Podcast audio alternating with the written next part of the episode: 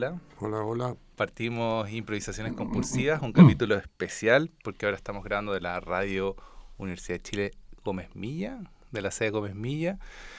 Eh, un día bastante especial porque es 5 de septiembre, ayer fue 4 de septiembre, plebiscito nacional.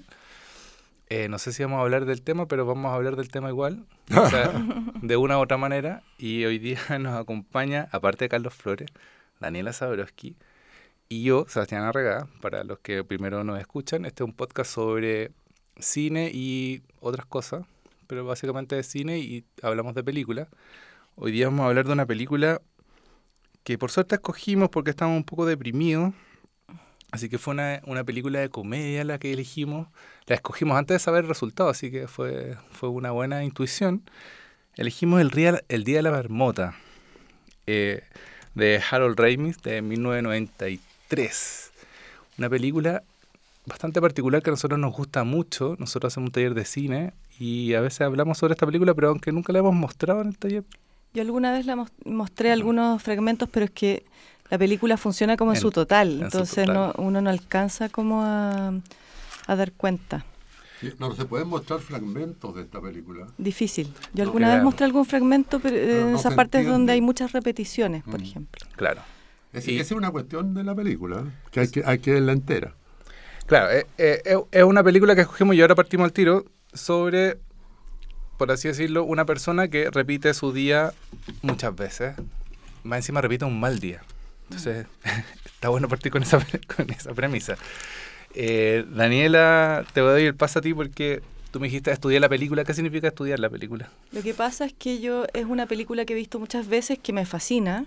Eh, me fascina además que sea una película aparentemente sin importancia, eh, pero que para mí es súper interesante, como que toca montones de, problemas. Eh, no sé, la encuentro fascinante como, en, como todas las posibilidades que explota de esta repetición, que es una repetición de una cosa, pero a la vez como un tiempo eterno.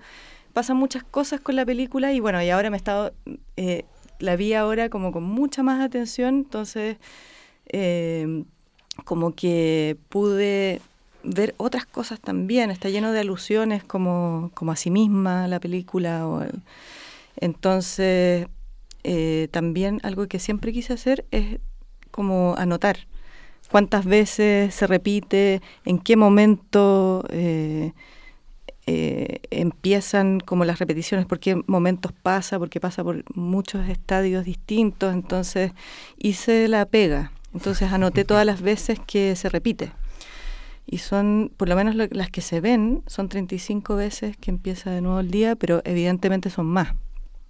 Claro, claro. ¿Y tú, Carlos, qué estudiaste la película? Eh, no, yo, yo la, la, veo como por tercera vez ya, y claro, como dice Daniela, me pasa que me encuentro con cosas nuevas cada vez. La, la, yo, la encuentro cada vez menos comedia, en realidad, porque uno podría decir también que un poquito, ¿cómo podríamos? Trágica tampoco es, pero pero contiene un elemento mm, extraño porque la, idea de que el cotidiano, o sea, lo, que la película representa es algo que nos pasa todos los días, podríamos decir. Porque eso de que el cotidiano, esta cosa que uno vive em, existencialmente, nos impone casi obligatoriamente algo bien incomprensible, que es que hay que volver a vivir. Hay que volver de nuevo una y otra vez, a pesar de que esta cuestión se acaba. Mm. Entonces, a, mí e, eso me, eso me hizo pensar esta vez la película. Me, divertí menos en realidad, sino que me, no me angustié, pero, pero me dejó un sabor, porque la película está presentada siempre como una película de good feeling, una película de buenos sentimientos, una mm. Pero la película te hace pensar mucho, te, te deja medio metido con... Porque uno, uno, tal como el personaje este, eh, que por una cuestión media mágica no se explica bien, se repite día, el día, repite el día, repite el día, repite el día, eh, uno también repite el día. Eh, sí, de hecho, de hecho se, se dice eso, eh, cuando está hablando como con esos borrachos, entonces les explica lo que le pasa y dice, esto suena como mi, todos mis días, esto suena, como mi vida. Claro, claro, claro. Claro, entonces está teñido de esta, de esta sensación de que es la vida en el fondo y, y bueno, y además al final eh, es tremendo que le dice vivamos aquí. Vivamos aquí. Es como chuta. eh, vivamos en este... Es, es como, claro, tiene una cosa como muy irónica, como, bueno, sarcástica todo el rato, que yo creo que no es para nada de buen... Una película como de good feeling, No, po, para nada. Para nada. Porque el personaje nunca, de, o sea, deja de ser ese, porque él está todo el rato observando esto y siendo como la eh, esta voz crítica de la vida, del mundo, de todo esto, como que lo deja de ser, pero yo no sé hasta qué punto, como que me queda la sensación de que no es, porque claro, él se transforma en una buena persona, entre medio, después de haberse transformado en una muy mala persona claro. y haber pasado por todas las, o sea, parte como una mala persona, después se pone peor, digamos, sí. como gracias a este poder que en el fondo él descubre, después eh, pasa como por la conformidad, como por un estado como cero, y después se transforma en una buena persona que no sé, po, eh, pero igual pasó por todo lo de- por todo lo otro, no Sí. sé. A mí, a mí me, hay algo que, que me, como decís tú, como quizás como una vez eh, en, en alguna parte escuché que Lovecraft era horror cósmico, este es como horror cómico, como, Sí. como ese cruce extrañísimo entre horror Sí, y comedia, Sí. porque de partida se plantea de una manera muy inocente, porque es una película que yo recuerdo haber visto por primera vez como en la tarde de cine en, en la tele, Claro. como una película casi que para niños. Mm. Y en ese momento que la vi, la vi muy chico, creo que me, me, me, me sonó algo. Pero después la volví a ver un par de años más tarde cuando ya estaba estudiando y era como, oye, esta película de inocente poco.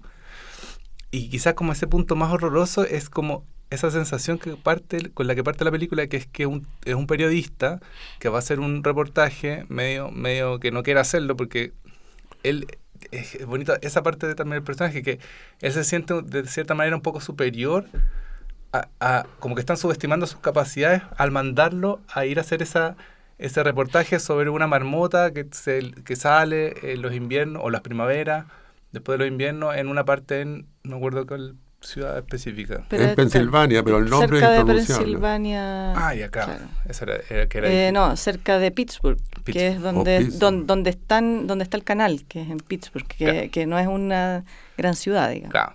Entonces él, por así decirlo, un- una persona que tiene cierto nivel eh, como intelectual, trabaja en un canal más o menos en una región, por ponerlo en Y, modo- y a- anuncia el tiempo. y anuncia el tiempo.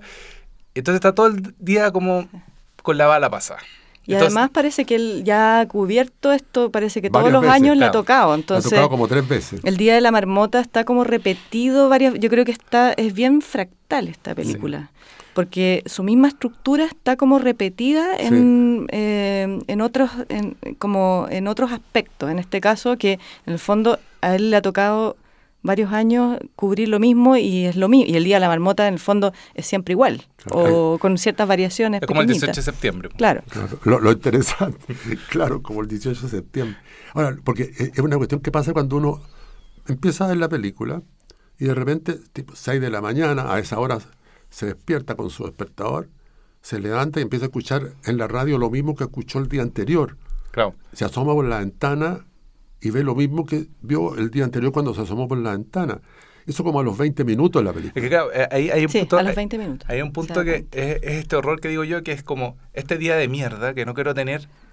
Ya, lo terminé, terminé de hacer lo que tenía que hacer, me voy a ir de nuevo a mi, a mi casa y parte de nuevo. Parte de Entonces, nuevo. esa sensa- ese, ese momento creo que es demasiado eh, empático con muchos de nosotros, porque yo creo que todos, eh, de alguna manera, hemos vivido ese punto Claro. de volver a partir y no querer volver a partir un día.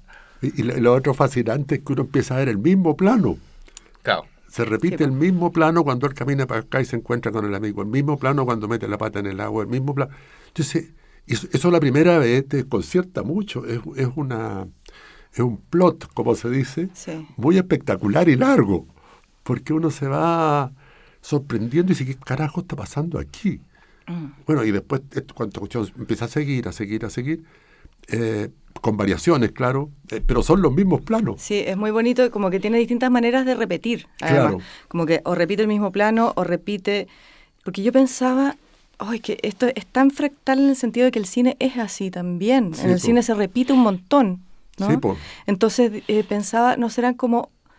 eh, es como el equivalente a más a como las distintas tomas eh, para, Sí. para un plano, digamos, Como, que queda. como finalmente. descarte, como, como- Claro, Eso fue lo primero que yo pensé. Sí. Yo dije, están poniendo un plano que sobró. exacto. Pero cuando empecé a entender esto de la repetición, que uno la entiende a la, se- a la tercera, digamos, o a la segunda, a la segunda, eh, ahí me di cuenta del juego. Claro. Que- Pero claro, en algunos casos repite el mismo plano, en otros como que pone, pero, pero como si estuviera la cámara B, digamos, Claro. el plano más cerrado. Sí, pero son, son el mismo punto de cámara. mismo, claro. El mismo punto de cámara. Oye, déjame preguntarte algo, Dani. Eh.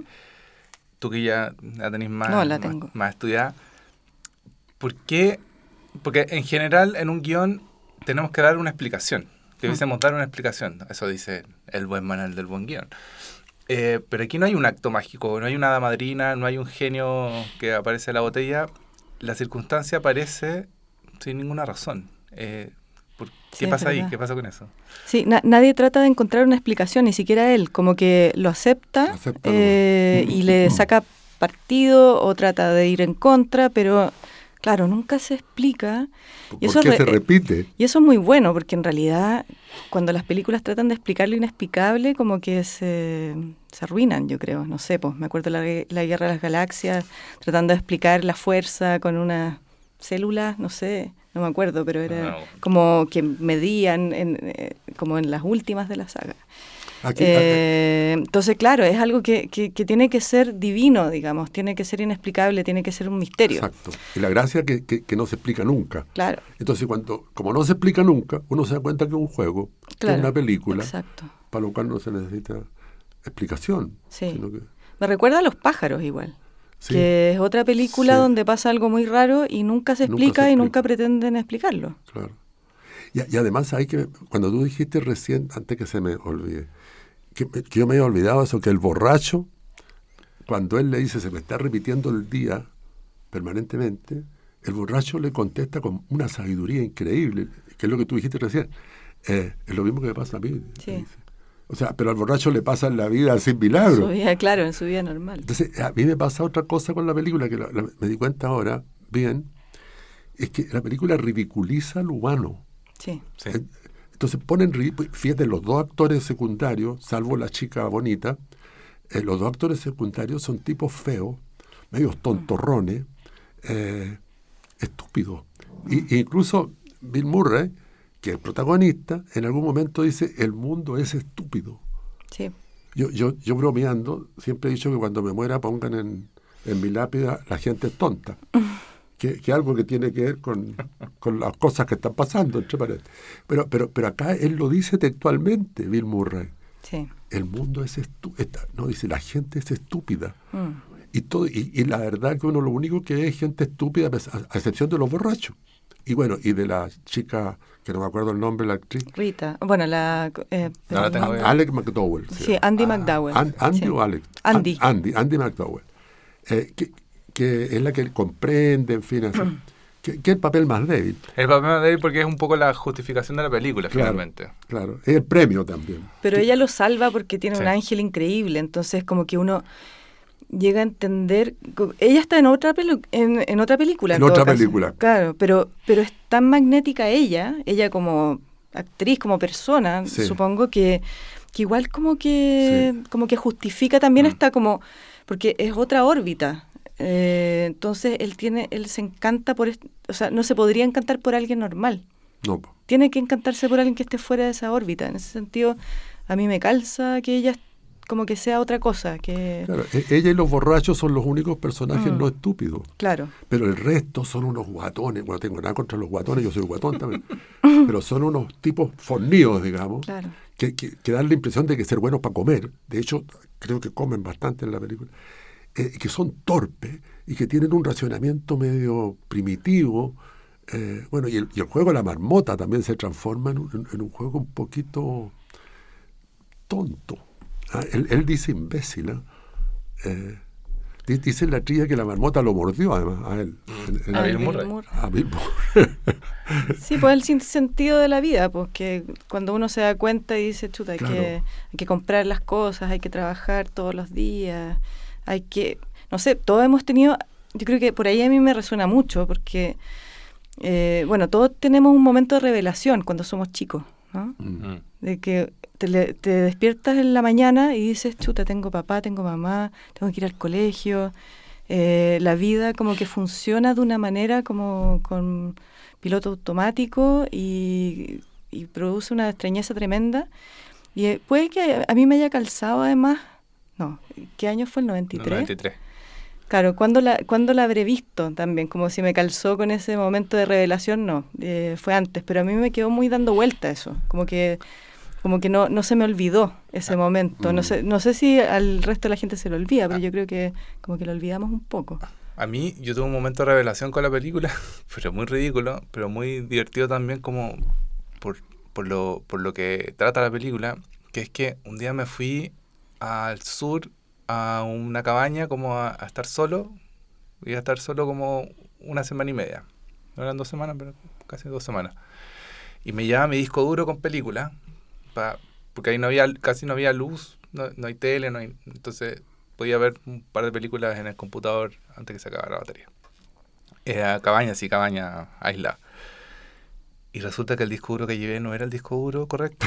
Y la única película que tenía en el disco duro era El Día de la Marmota. No, te creo. Entonces estuve una semana mirando El Día de la Marmota. Y te juro que fue así como o sea, si, si me fuera a una isla solitaria con una película, Diana Hermota sería una buena película porque hay tanto, hay tanto como de esa cotidianidad, como dicen ustedes, como de esa sensación de, de estar habitando un tiempo sin un, un, cuestionamiento y que de repente, por alguna razón, tú logras como abstraerte de ese tiempo y empiezas a mirar con cierta nitidez, porque me gusta ese juego de perspectiva que hace la película, porque tú decís, claro, alrededor de Bill Murray, de este personaje, todos son idiotas, pero Bill Murray tiene que entender también que esa forma de estar afuera le produce un problema. Le produce un problema. Claro. Claro. de mirar desde afuera. Cuando él entra y se, y se, digamos, involucra con la comunidad, ahí como que lo empieza a pasar mejor, ¿no? Claro, cuando empieza a ser parte de la comunidad, porque él al final termina siendo uno más de estos guatones tontorrones que él encuentra estúpidos. Sí, no, pero, pero con una gran sabiduría, digamos, como que aprende, aprende millones de cosas, aprovecha, aprovecha el tiempo eh, como infinito, ¿no? Claro, pero eh, aprende que hay que ser como estos gallos, que no son tan estúpidos. Pero el gran aprendizaje, claro, porque a él no le resulta primero la conquista y cuando le resulta de verdad es cuando él es él.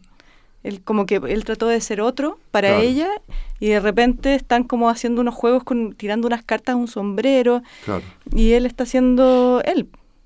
Entonces, claro, es como es el mensaje, pero yo creo que lo bueno es que va mucho más allá y que no es solo eso. Eh, claro, porque es muy como altruista ese... Sí, pero también yo creo que tiene que ver un poco con esta soberbia que justo nos pasó por encima este fin de semana, que es esa idea de que solamente ese, ese, o sea, esa es mi lectura también. Como desde el aspecto intelectual, con, con mi racionalización y mi nihilismo, puedo observar el mundo mm. y, y no, no, no hacerme daño con esa observación cuando quizás lo único sano que se puede hacer es simplemente vivir. Mm. Bueno, él lo dice en algún momento, ¿eh? aquí lo tengo anotado, ¿eh? hacer lo que, nos, que me dé la gana. él, mm. se da cuenta que en ese día que termine, porque es una característica especial que tiene esta, repetición, que es borrón y cuenta nueva. Claro, no es cualquiera. O sea, es como si uno dijera que yo me encantaría partir de cero otra vez con la experiencia que tengo. Entonces, tener 14 años con lo que sea ahora los 77 sería el niñito genio, te fijas. Entonces, aquí él, él, borra y por eso empieza a hacer barbaridades de repente, que le da lo mismo, porque al otro día, a las 6 de la mañana, aparte, abre la cortina el mismo paisaje, sale a la calle, se encuentra con el amigo. todo vuelve igual, o sea, se, borra. Entonces, y él dice, por eso dice, lo bueno de esto es que puede hacer lo que me dé la gana. Sí.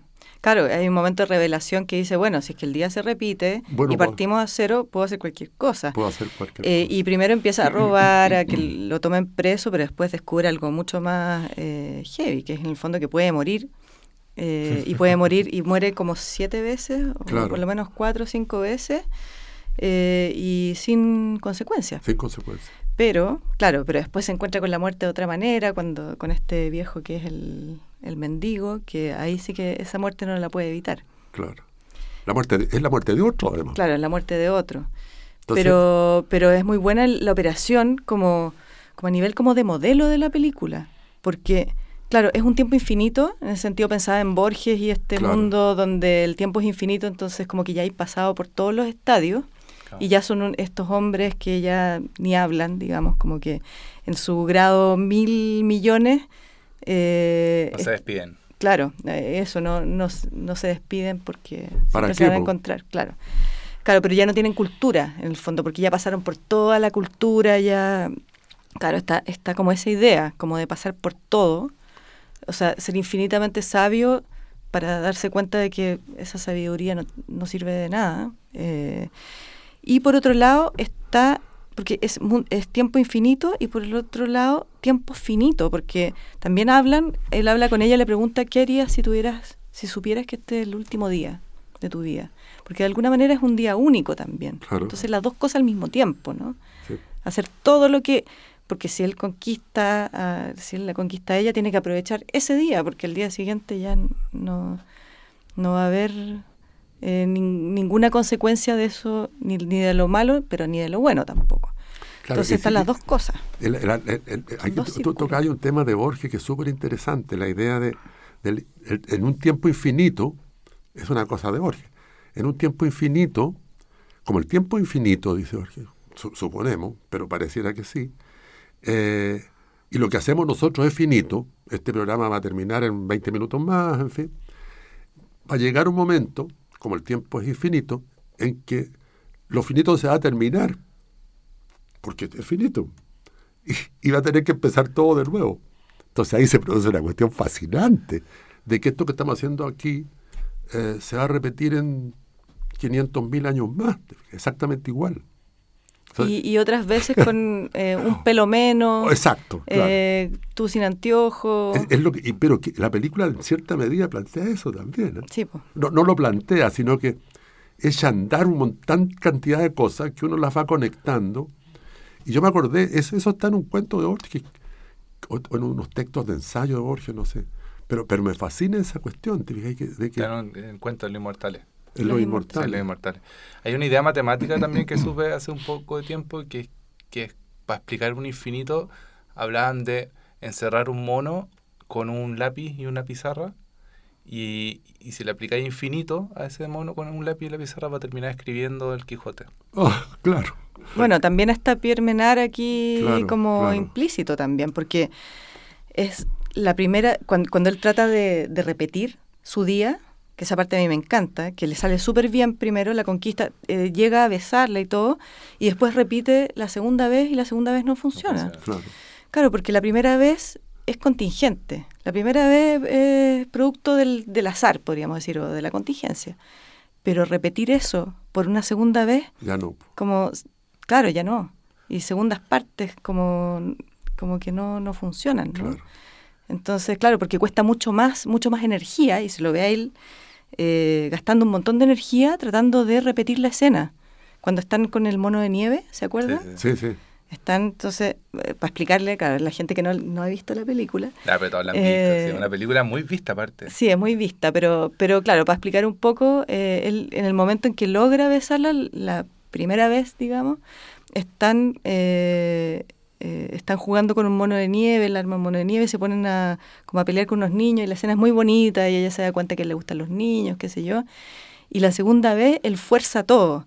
Para llegar al mono de nieve, eh, les tira las, eh, las bolas de nieve a los niños y como que resulta violento. Claro, porque él está tratando de actuar esa primera vez que fue totalmente contingente. Entonces, se relaciona con Pierre Menard porque, claro, la segunda vez, o sea, la primera vez que se hizo el Quijote, el Quijote fue producto de la historia de Cervantes, su vida, su entorno, su imaginación, qué sé yo, pero una serie de circunstancias que son contingentes, pero Pierre Menard tiene que hacer el Quijote de nuevo eh, bajo otras condiciones. Entonces, eso sí que es proeza. fantástico, me encantó el, el, tema del mono. Sea, claro que el mono tiene que ser infinito también. Claro, no, claro, pero, eh, pero una, es una manera de representar la idea de infinito porque a veces la idea de infinito se nos pasa por la cabeza porque uno cree que es mucho o harto, pero el infinito es, una, una, totalidad tan grande que nos cuesta como, como dimensionarla mentalmente. Entonces estos ejercicios nos ayudan a pensar en que, en que el infinito es tan amplio que esa cantidad de, circunstancias probables que hacen que un mono pueda escribir un, el Quijote em, pueden llegar a suceder. Otra cosa mm, sobre, el, sobre la película y quizás sobre el cine que nos que para volver a, nuestra área más, más contingente es que eh, qué poco se hace en este tipo de películas generalmente en el mundo eh, del guion o el mundo de la historia se trata de, de, crear una película coherente con los sentidos de la realidad o con la experiencia de la realidad, cuando, cuando este ejemplo es muy eh, material, porque solamente se puede hacer en cine y quizás, bueno, en, teatro y literatura hay un par de ejemplos, pero en cine resulta muy bonita esta idea de repetir los mismos planos y repetir estas como pequeñas diferencias que tú notas como espectador junto con el personaje principal. Entonces te permite tener un objeto que es muy burdo en el sentido de que es una película que es familiar, que, es completamente familiar. Creo que es de Disney incluso. O, al menos como... O, de Warner. No. sé. Pero es una película totalmente a un público familiar, pero que te permite una reflexión o una profundidad filosófica tremenda, como la que estamos dando ahora, porque eh, juega un juego que no está presente en nuestra realidad. O sea, y la pregunta sería, no sé qué la quiere responder, eh, ¿por qué al cine le cuesta tanto ocupar esa magia que tiene para crear mundo improbable? sobre todo el tiempo. Porque el cine es un, soporte ideal para trabajar el tema del tiempo. Mm. Y aquí, eh, claro, lo, usa. Basta con poner el mismo plano dos veces en una película donde tendría que haber variado el, el plano, porque las películas son continuas, y acá se repite, y con eso uno, uno a los 20 minutos de película empieza a decir, ¿qué carajo está pasando aquí? Y ahí se empieza a meter en la película, es muy fantástico. Sí, bueno, es, loco, claro, que el cine se haya transformado en esto tan, eh, con esta vocación tan realista, bueno, no tan loco porque hay algo muy realista ya en el cine mismo, pero por otro lado hay algo muy mágico. O sea, es muy natural eh, lo que hizo Méliès en un primer momento, hacer magia con el cine. Eh, ocupar esa posibilidad de parar de filmar y cambiar las cosas de lugar, por ejemplo. Eso, eso está como implícito, lo hemos hecho todos. Cuando, cuando las cámaras de video usaban cinta, lo hacíamos poníamos pausa, grabábamos, poníamos pausa y cambiábamos las cosas. incluso Lumière hizo un par de ejercicios de ese tipo. de la pared, me acuerdo que la retrocede. Claro, la pared que retrocede. Entonces, claro, es muy raro que el cine no haya tomado más ese camino, pero cierto cine igual lo ha tomado. O sea, se habla, hay, hay varias películas que tratan el tema de viajes en el tiempo, series últimamente.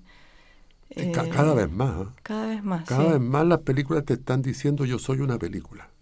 Ah, esto es una película.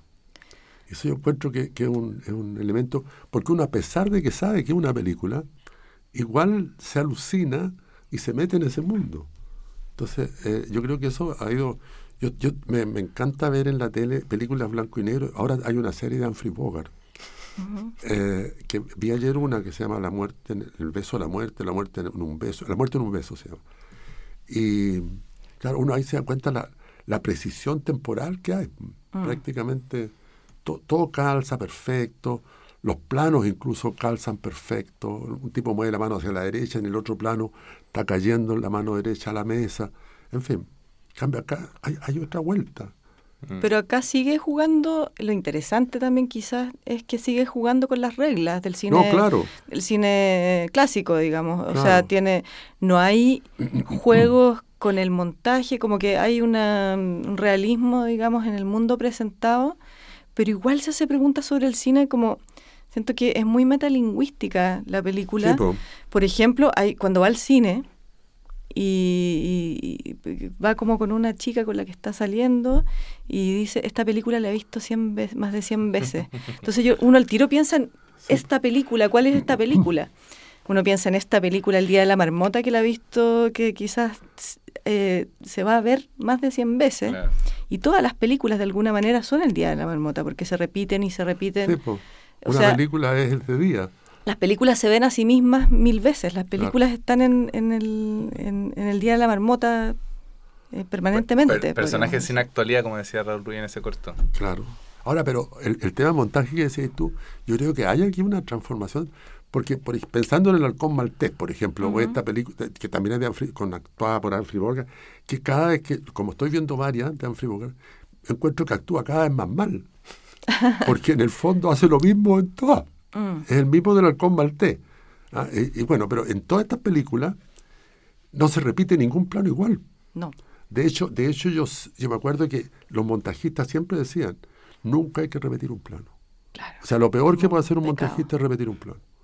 Y tienen razón, porque en una película de flujo, digamos, que va de 0 a 25, cuando tú repetís el plano, se, se produce una especie de... Porque la cabeza recuerda muy bien, pues. mm. entonces uno como se desconecta, mm. porque ya lo vio. En cambio aquí uno lo ve repetidamente y se conecta más.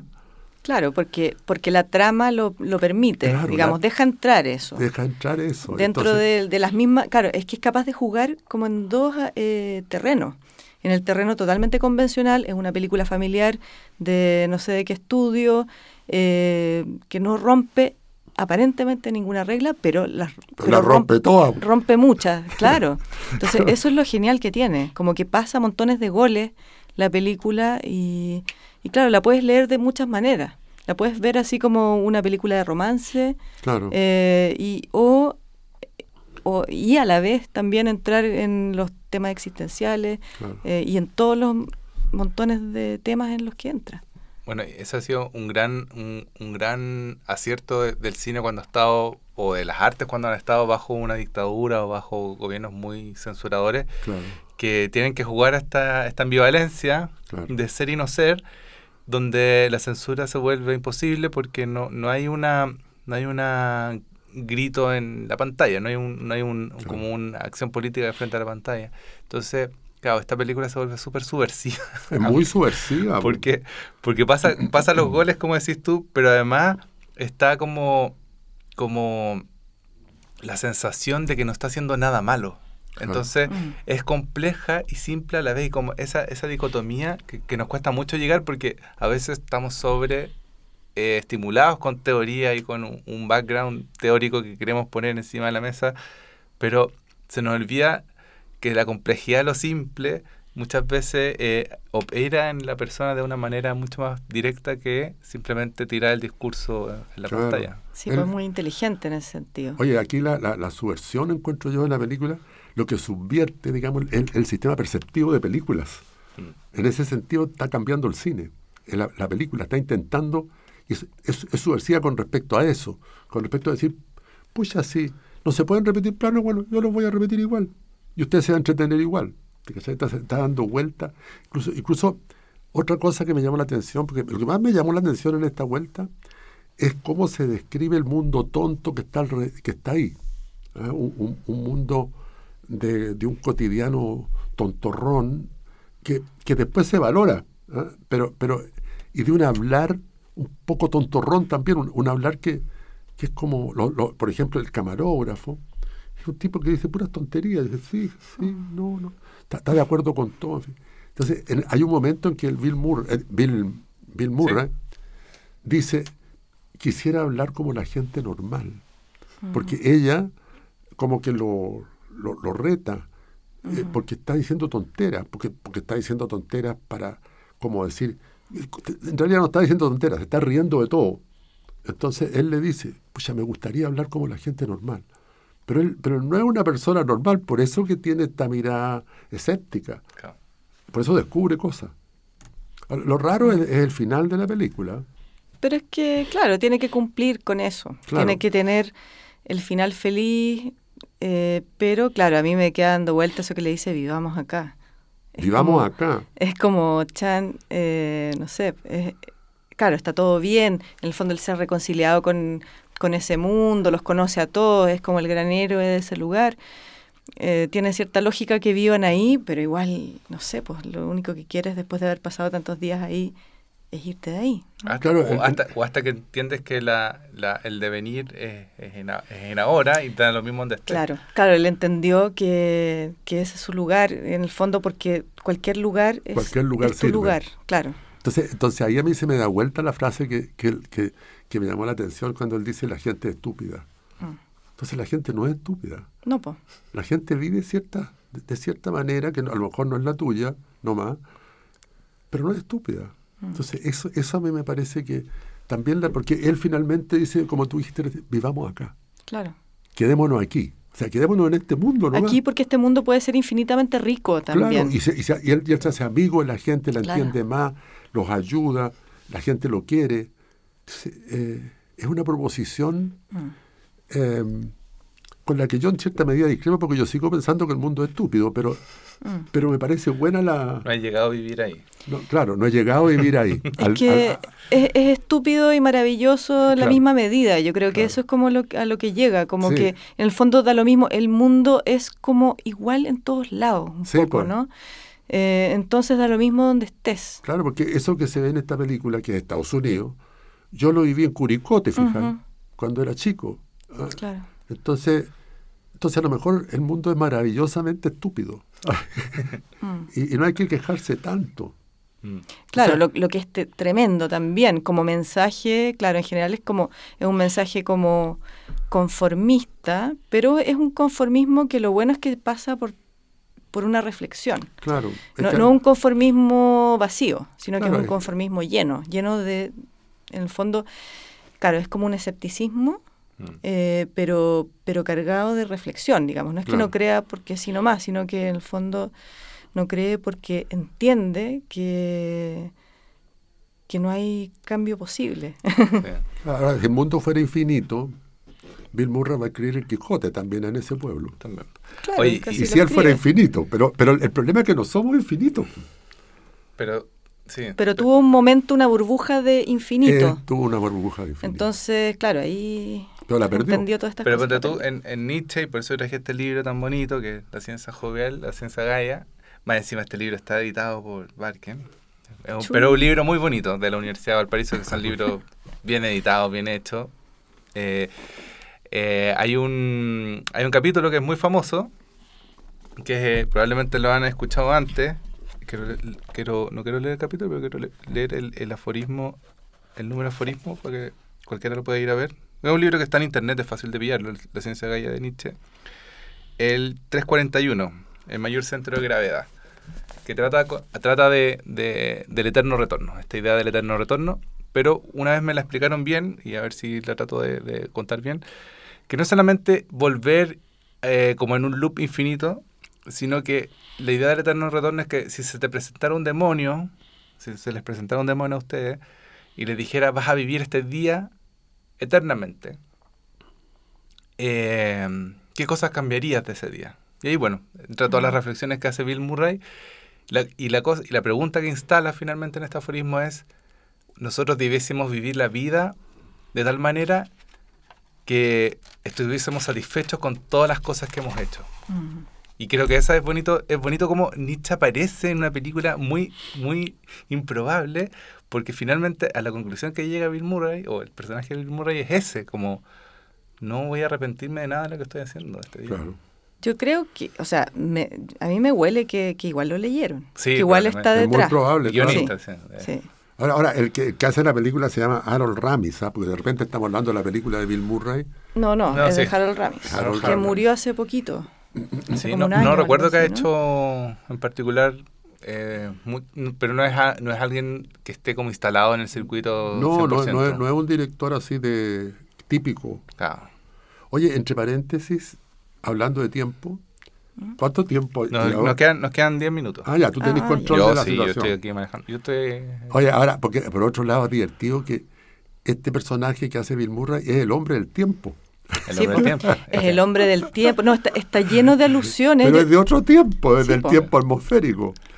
Pero, está- pero en y- y inglés, pero en inglés es weather, es distinto a nuestro. Sí, Ah, claro. español, es- Español. en español suena, Ah, suena pucha. divertido. Sí, es que en español tiene Pero no lo esa... habrán y- y- y- pensado, no yo creo sé. que lo pensaron. Ahora hay otra cosa más, yo no sé si ustedes se acuerdan, pero hay una, o sea, lo- el hombre del tiempo siempre, en- pues no, no siempre, en dos películas aparece como un tipo medio raro, un tipo, personaje medio raro, como un, un subconductor de televisión, es decir, un gallo que es menor en, Mm, en- en el claro. mundo de la televisión. Hay otra película que es de, no sé de quién es, ni sé cómo se llama. con ¿no? Nicolas Cage. Trabaja Nicolas Cage, Sí, que es el hombre del tiempo, Sí. y un personaje ridículo también, que la gente se ríe de él. Sí. Le- de repente le tiran un helado. no me acuerdo cómo se llama la no película. me acuerdo cómo se llama la película, pero otra vez aparece el hombre del tiempo como un personaje medio tontón, Mm.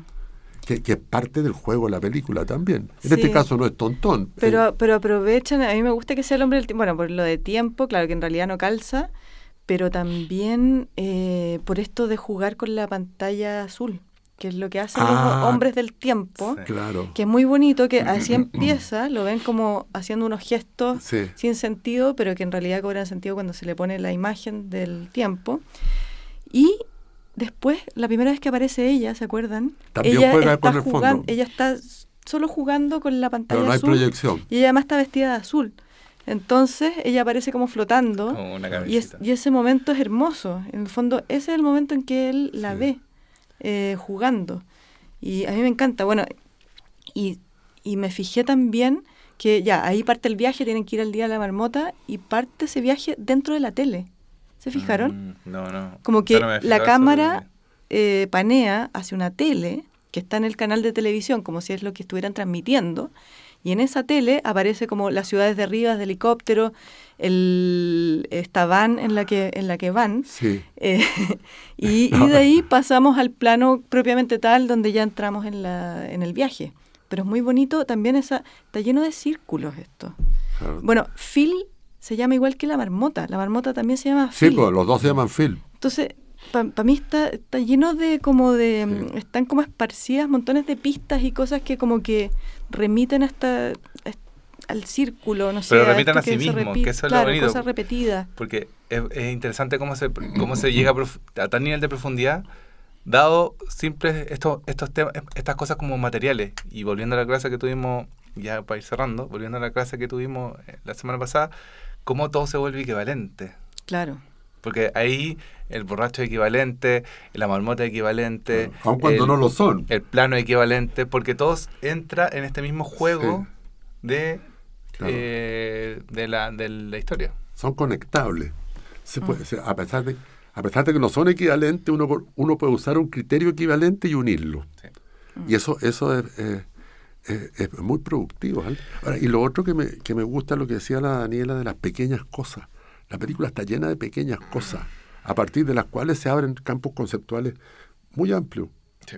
eh, que, que yo creo que es un modelo que está mucho en la literatura eh, modernista, post, post 50, Oye, digamos. ¿y, y- y han visto películas o series con esta estructura? ¿Se acuerdan de alguna?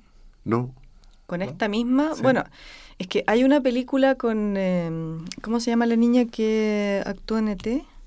Ah, La, no mm, ah, bueno, eh, que ella vive todos los días como si fueran únicos, digamos, y se repiten porque se lo- tiene amnesia. ah, Ah, Eh, que, que ella en el fondo él la tiene que enamorar eh, todas las veces, que igual es un juego con el tiempo. pero porque con Adam Sandler. con Adam Sandler Sí, que- y que en el fondo él le tiene que contar, lograr contar toda la historia eh, cada vez, porque cada vez que ella despierta no se acuerda de no se nada. acuerda de nada. Y es, es muy acá interesante. acá no es que no se acuerde. ¿Qué le Acá? No, a- al revés. Parte de cero. Claro, Y como se acuerda, puede usar ese- eso que se acuerda como experiencia. Y así resulta que seduce a la chica. sí, está, está esta también muñeca rusa, Ah, sí. que también es- son repeticiones del mismo día, Claro, y, eh, y ahí se mete como en otras, o sea, eh, como en más complejidades, pero no sé, a mí no me enganchó tanto esa serie. Es que esta Eh. tiene la cosa juguetona de ser una co- aparente comedia. sí, Muñeca rusa también, pero Claro. claro, es de Netflix, también la pueden ver. Yo recuerdo un capítulo de Los Expedientes X, que es así. Mm, un capítulo donde Mulder se, se despierta todos los días el mismo día y muere, que es lo divertido. Entonces tiene que ver cómo no morir en ese día. Y, y hay un capítulo de ahora último de una serie de Walking Dead que lleva como la tercera subserie, que se llama Tales of Walking Dead, que también el tercer, el, sí, el tercer capítulo es de un loop infinito de, de una persona que se le repite. mm. Pero es divertido porque todas repiten la forma, pero de una manera muy, no sé cómo decirlo, pero muy sin sustancia, es como Ingenua. ingenua, claro. No, no, no logran, eh, quizás, quizás esa que tú decís, que le da una vuelta al, al- al tema de la memoria. Sí, pero tampoco profundo, o sea, gana mil veces el, el romance, Claro. digamos, como que no se mete en Honduras como se mete el Día de la Marmota. Claro, por eso el Día de la Marmota logra algo bien especial, que es difícil de ver en un cine tan Oye, comercial. pero además entra y sale de la complejidad. ¿eh? Claro. Porque es como, como, eh, como que alguien habla de un, de un tema y de repente se echa un chiste y se ríe. Ah, pero dejó planteada una cuestión brutal. Claro. Que yo encuentro muy genial eso, muy, muy, muy- o sea, muy, muy humilde también, ¿no? Es decir, de, de no seguir instalándose en la posición del saber, que, que yo creo que es la peor de todas. Mm. Bien. Estamos llegando al final. Estamos llegando al final, quedan un par de minutitos, pero me gustaría que quizás dijeran, eh, no sé, alguna reflexión que les haya quedado como en el tintero. Eh, Sí, yo tengo, es que quería decir una cita que anoté que me pareció eh, genial, que es en la vez número 28 que, que vuelve a repetirse el día y él se da cuenta que es un dios, que es un inmortal. Entonces, y, y- y le empieza a explicar a ella que él es un inmortal eh, y le dice, quizá el auténtico dios usa trucos, quizá no es omnipotente, sino que ha estado tanto tiempo que lo sabe todo. Genial, ¿eh? sí, increíble, sí, sí, me acuerdo de ese momento. Claro. Es muy bonito eso. O sea, Él Dios, di- Dios es Dios porque ha estado mucho tiempo. claro, él dice, bueno, es como el mono en el, en el mundo infinito. Claro, es Dios es una es un alguien, digamos, en un mundo infinito. Entonces, Claro. por lo tanto, ya lo, O sea, ya eh, lo sabe todo. Claro, es un inmortal. Ujú. Bueno, él dice en algún momento, yo soy Dios, le dice a ella, jugando. Sí. Es que todo se hace jugando en esta película, eso es lo, lo- lo fantástico. Eh, yo, yo no tengo mucho más que decir, tengo frío nomás, sería lo único. Bueno, espe- esperemos no repetir este día infinitamente, sería un día triste de repetir.